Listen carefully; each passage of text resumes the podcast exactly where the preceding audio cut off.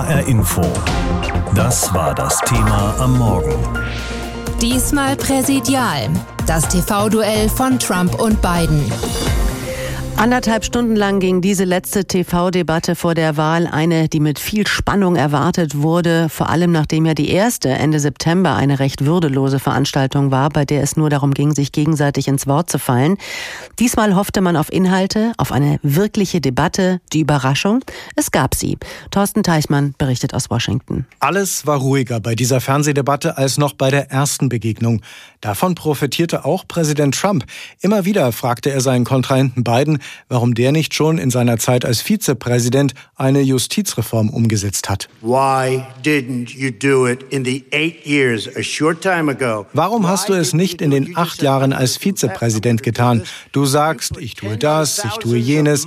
Du hast Zehntausende meist schwarze junge Amerikaner ins Gefängnis gebracht. Jetzt willst du es rückgängig machen, aber das ist nur Gerede und ohne Konsequenzen. You know why, Joe? Because you're all talk es ist Trumps schlagkräftigstes Argument in diesem Wahlkampf gegen Joe Biden. Und er hatte es im ersten Fernsehduell fast völlig aus den Augen verloren.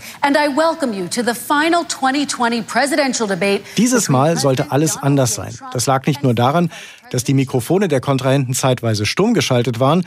Beide bemühten sich auch darum zu überzeugen. Präsident Trump liegt im Moment mit 10 Prozentpunkten hinter Biden in landesweiten Umfragen. Entscheidend sind im US-Wahlsystem aber einzelne Bundesstaaten wie Pennsylvania und Florida. Und wenn man dort die Abweichung zwischen Umfragen und Wahlergebnis von 2016 einrechnet, liegen beide Kandidaten eng beieinander. Das wichtigste Thema war deshalb auch wieder das richtige Verhalten in der gegenwärtigen Corona-Pandemie. Biden warnte, die Trump-Administration habe die Lage nicht im Griff. We're about to go into a dark winter. Uns steht ein dunkler Winter bevor und er hat keinen klaren Plan. Und es gibt keine Aussicht, dass ein Impfstoff für die Mehrheit der US-Bürger vor Mitte des kommenden Jahres verfügbar sein wird. Während Biden vor den kommenden Wochen warnt, klingt Trump, als habe er nicht nur persönlich die Corona-Infektion überstanden, sondern als habe auch das gesamte Land die Pandemie hinter sich gebracht.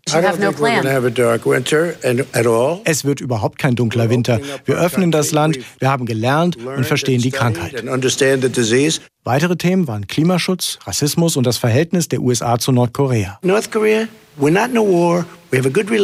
Ein gutes Verhältnis sei wichtig, betont Trump und Biden antwortet, die Vereinigten Staaten hätten auch ein gutes Verhältnis zu Hitler gehabt, bevor der Europa überfiel.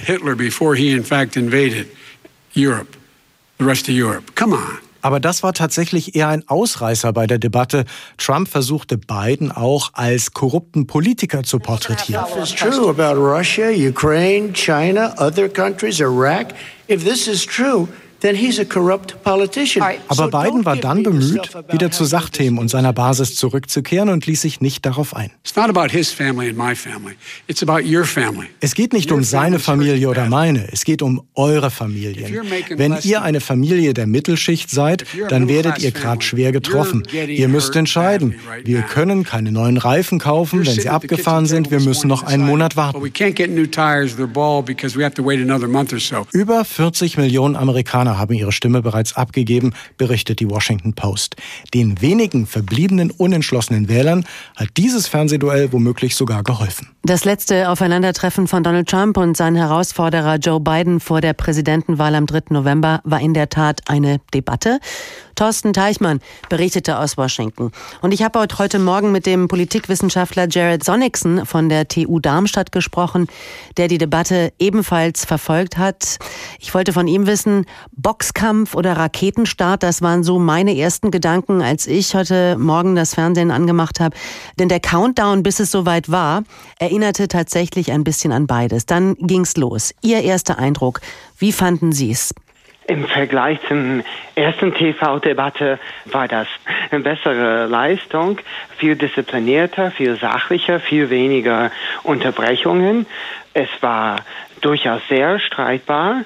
Es ging auch mit sehr viel Konflikt zu.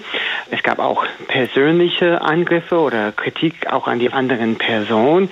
Das war auch zu erwarten. Aber dennoch gegenüber dem ersten Fernsehduell war das eigentlich das, was man viel mehr von einem solchen Duell erwarten würde. Ja, es war auf jeden Fall angenehmer zu schauen, weil sich die beiden ja auch nicht so ins Wort fallen konnten. Auch die Moderatorin Kristen Welker hatte es ein bisschen leichter, die Debatte zu führen. Schauen wir mal auf die Protagonisten. Fangen wir an mit dem amtierenden Präsidenten Donald Trump. Die ersten Reaktionen im amerikanischen Fernsehen nach der Debatte war, Trump hat sich wie ein ganz normaler Mensch benommen. Wie kam er für Sie rüber? Mm, also das kann man mehrdeutig äh, lesen. Ja, also er war viel disziplinierter in der Debatte. Dieses ganz normale Person, das ist ein interessanter Punkt. Trump tritt auf und spricht. Seine Ansprache ist zumindest in der Präsentation eines nicht etablierten Politikers, kein erfahrenen Politikers, sondern ein Geschäftsmann, der Recht spricht und äh, auch ad hoc sprechen kann und nicht so Sachen aus dem Weg gehen oder drumherum erzählt, wie angeblich das Politiker so tun. Ich glaube auch viele seiner Anhänger werden auch viel zufriedener sein mit diesem Auftritt und auch seine Berater. Insofern, ja, trifft normal in der Hinsicht zu, aber er war auch sehr angriffslustig, aber das passt ja auch zu seinem Stil. Ja, bei seinem Herausforderer Joe Biden fiel auf, dass der sich gerne direkt an die Amerikaner wandte, der schaute oft in die Kamera. Wie war seine Botschaft? Wie kam er für Sie rüber? Joe Biden kam mir so rüber, dass er seine und auch von Trump sehr stark unterschiedliche Strategie genommen hat, die auch zu seiner Person wiederum führt. Er ist ja nicht so ein kontroverse Person, war er auch nie. Er ist auch bekannt dafür, jemand, der viel versöhnlicher ist und auch parteiübergreifend arbeiten kann. Und insofern fand ich das auch passend, dass er immer wieder mal gewechselt hat mit der direkten Ansprache an die Wählerinnen und Wähler. Das war eine Sache, die ihn wirklich auch abgehoben hat von äh, Donald Trump. Er hat mehrfach auch in diesem Kontext betont, er möchte ein Präsident für alle Amerikaner sein, für die Vereinigten Staaten, während Trump im Gegensatz immer wieder mal bei der Kritik über die Dinge, mit denen er nicht zufrieden ist, eingeteilt hat in Blau und Rot, also Demokraten bzw. Republikaner. Und erstere waren natürlich viel schlechter, die da standen. Diesmal war es eine lebhafte Debatte. Sie haben eben auch gesagt, ähm, Trump äh, gab sich recht angriffslustig. Etwas, was die Amerikaner mit nach Hause nehmen können und das bei ihrer Wahlentscheidung hilft. Das sollte ja auch so eine Debatte sein. War es diesmal so? Konnte man tatsächlich was mitnehmen, das einem hilft bei der Wahl?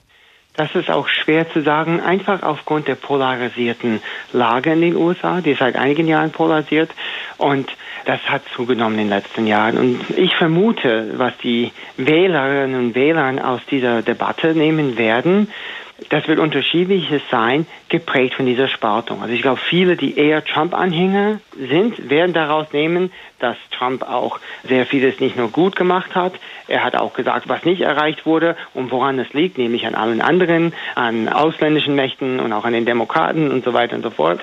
Während Biden das geliefert hat, was man erwarten konnte. Und ich glaube, ihm nahestehenden Wählerinnen und Wähler das gut finden werden. Es gibt halt so wenige unentschlossene Wähler, gerade in den USA, so wenig wie nie zuvor. Und insofern glaube ich, die Wählerinnen und Wähler werden vielleicht eher in ihrer Wahlpräferenz nach dieser Debatte sich bestätigt sehen. Herr Sonnigsen, zum Schluss, gibt es für Sie einen Gewinner, gibt es einen Verlierer? Eine Gewinnerin ist die Moderatorin. Das ist eher im Vergleich zum ersten Fernsehduell auf jeden Fall viel besser gelungen. Es gab ein paar Regeländerungen, aber trotzdem, ich finde, sie hat das auch sehr, sehr gut gemacht. Einen eindeutigen Gewinner gab es in dem Abend nicht, aber keiner hat verloren, würde ich sagen. Und das ist schon mal im Vergleich auch zum ersten Fernsehduell, wo man sagen könnte, beide haben verloren, weil das auch so chaotisch war. Insofern war es ein Sieg vielleicht sogar für alle Beteiligten. Sagt der Politikwissenschaftler Jared Sonnigson. Wir haben gesprochen über die letzte TV-Debatte zwischen US-Präsident Trump und seinem Herausforderer Biden. Am 3. November, also in zwölf Tagen, sind dann die Wahlen in den Vereinigten Staaten. HR Info. Das war das Thema am Morgen. Diesmal präsidial. Das TV-Duell von Trump und Biden. Good evening from Belmont University in Nashville, Tennessee. I'm Kristen Welker of NBC News, and I welcome you to the final 2020 presidential debate between President Donald J. Trump and former Vice President Joe Biden. Das war die offizielle Begrüßung und dieses TV-Duell sollte nochmal so etwas werden wie eine letzte Entscheidungshilfe. Katrin Brandt in Washington hat das Ganze für uns verfolgt. Ich habe sie gefragt, wir haben ja noch das erste Aufeinandertreffen der beiden Ende September im Ohr.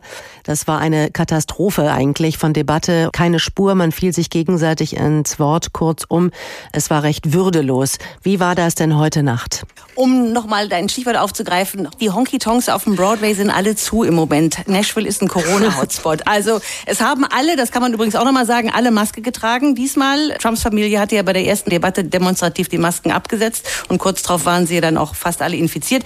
Nein, es war tatsächlich eine Debatte, man konnte äh, gut zuhören, obwohl natürlich man immer auf der Stuhlkante gesessen hat nach dem Motto, ja, er wird doch jetzt endlich mal den beiden ins Wort fallen, das kann er doch gar nicht aushalten. Er hat's ausgehalten und das hat ihm gut getan in seinem äh, Auftreten und das hat natürlich auch der Diskussion an sich gut getan. Was ja beim letzten Duell auch fehlte, das waren Themen. Diesmal gab es die in der Tat. Sechs Blöcke von Corona bis zu neuen Energien. Trump lobte auch zwischendurch mal seinen Einsatz für die schwarze Community. Nobody has done more for the black community than Donald Trump. Auch interessant, dass er von sich selbst als Donald Trump da redet. Ging es also wirklich um Inhalte und weniger um persönliche Angriffe?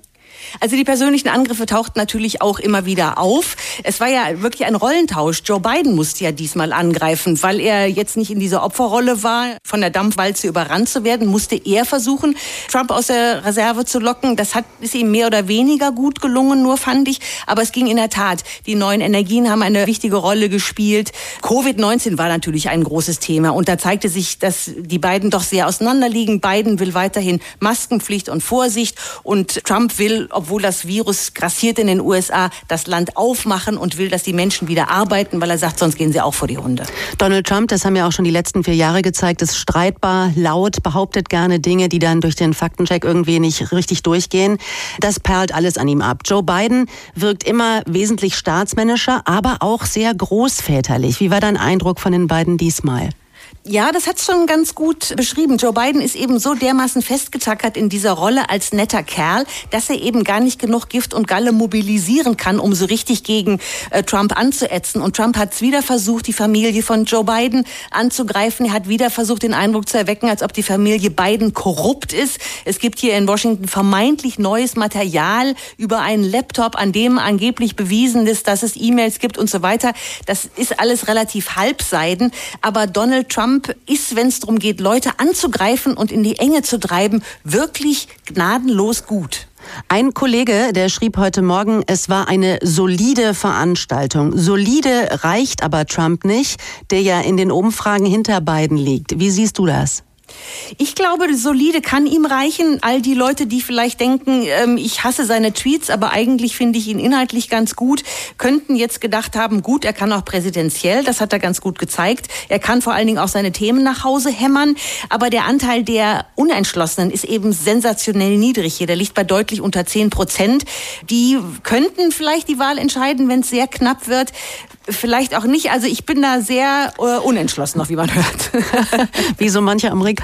Noch ein Wort zu der Moderatorin. Also Trump hat ja gestern noch vor dem Ausstrahlungstermin ein Interview mit dem Sender CBS veröffentlicht. Er hatte auf Twitter gesagt, hier könne man anhand der Fragen schon sehr gut sehen, wie voreingenommen, wie voller Hass und unhöflich die Fragen von Leslie Stahl waren, eine ziemlich berühmte Kommentatorin.